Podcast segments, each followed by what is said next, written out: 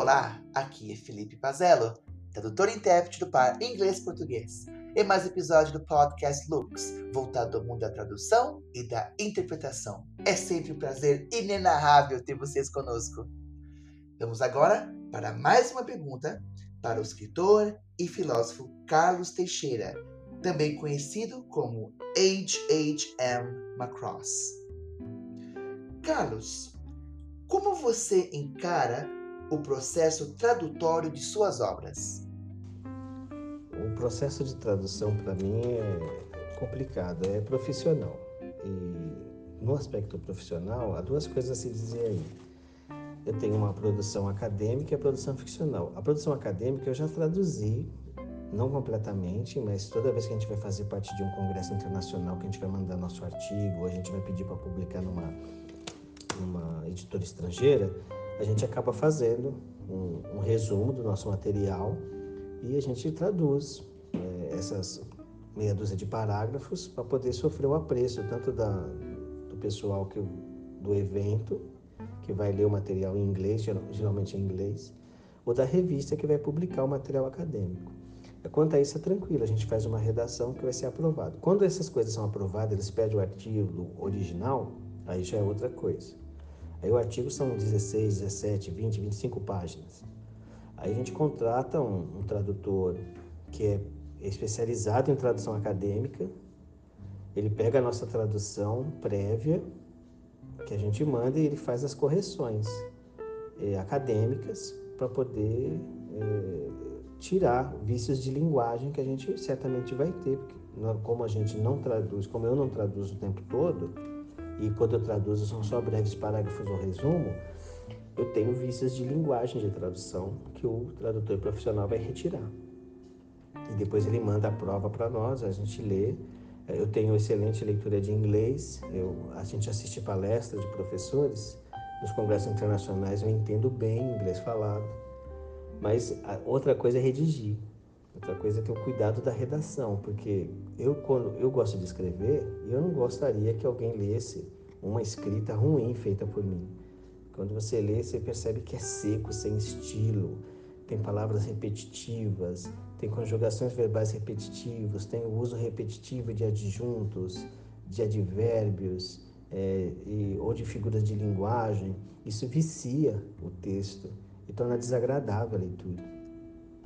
E eu tenho tanto zelo por isso na minha escrita, e com certeza eu não vou conseguir fazer isso porque eu não sou nativo da outra língua. Como eu sou nativo da, do português, eu consigo conservar uma redação fluida em português, mesmo num texto acadêmico. Mas no, no inglês, obviamente, uma breve tradução a gente faz, mas um texto muito longo, com certeza vai estar carregado de vícios. E a, e a tarefa profissional do tradutor é realmente tirar esses vícios, porque ele vai versar para um, um, um texto acadêmico em inglês que é lido como os cientistas nativos de língua inglesa é, leem um texto acadêmico e se sentem agradável da leitura, se sentem satisfeitos com a leitura. Agora, é, o texto ficcional é, é outra coisa. O texto ficcional ele é uma narrativa que também traduz emoção, traduz sentimento, traduz situações, ele traduz gravidade, tristeza, alegria, ansiedade. E a gente escolhe as palavras, escolhe a conjugação dos verbos, é, o, o, corte das sentenças, a gente acrescenta e tira vírgulas e ponto em vírgulas para poder dar velocidade na leitura ou segurar a leitura, para que o próprio leitor fique preso dessa dinâmica e ele sinta junto com o personagem. Então, essa, esse texto ficcional, se alguém tem a habilidade de escrever, ele consegue traduzir naquelas letras a emoção. E como é que você faz isso na tradução? Se a gente não é nativo da outra língua, a gente não vai conseguir fazer isso. Eu não vou conseguir fazer isso. E a gente procura ajuda profissional também. Assim como procura ajuda profissional para o texto acadêmico, procura ajuda profissional para o texto ficcional. E eu nem tento fazer uma uma tradução para ver para a pessoa corrigir, porque eu sempre, como eu não sou nativo da língua, com certeza vou dar mais trabalho para a pessoa. É melhor entregar um original para a pessoa sentir pela narrativa original que tipo de emoção, que tipo de coisa está acontecendo ali, para que ele escolha as palavras na versão.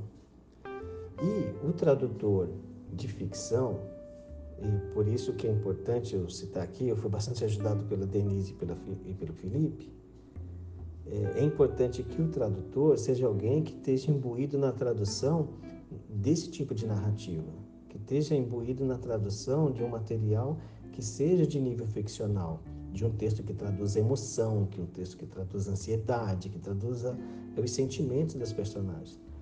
E que estejam traduzindo material que o leitor moderno de ficção na outra língua lê. Se eu fosse fazer uma tradução por conta, eu escolheria palavras que não seriam é, as palavras da fluição comum da narrativa ficcional atual de uma ficção em inglês. E eu cometeria esse erro. Agora, uma pessoa que trabalha com a tradução de material ficcional agora, ele sabe que palavras são as palavras que constam das narrativas ficcionais atuais. De modo que, mesmo que o livro esteja contando uma história do século XIX, quem vai ler é um leitor moderno. Ele não pode ler uma narrativa é, de inglês como se ele estivesse lendo é, um, um, um, material escrito no século XIX teria o, o, o leitor moderno ele tá, está querendo consumir uma narrativa, um texto narrativo moderno que lhe dê o ritmo de, de leitura que ele está acostumado a, a, ver num romance moderno, porque ele, senão ele não se encanta pela história. Não que seja mais pobre ou que seja ruim a redação, não, não é isso, é porque o estilo é outro, o leitor é outro. E aí você entrega para um profissional o profissional lê o original, na língua nativa, ele sente aqueles meandros de emoções no texto e procura a melhor versão para poder transmitir isso também para o outro leitor da outra língua.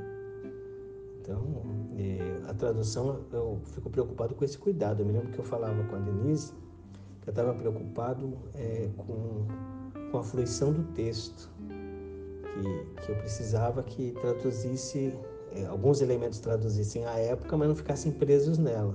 Aí ela fez a tradução, depois mandou a tradução para mim, eu li, e a gente encontra eco, assim, a gente vê na leitura em inglês, porque também eu tenho a memória do, da escrita nativa, né?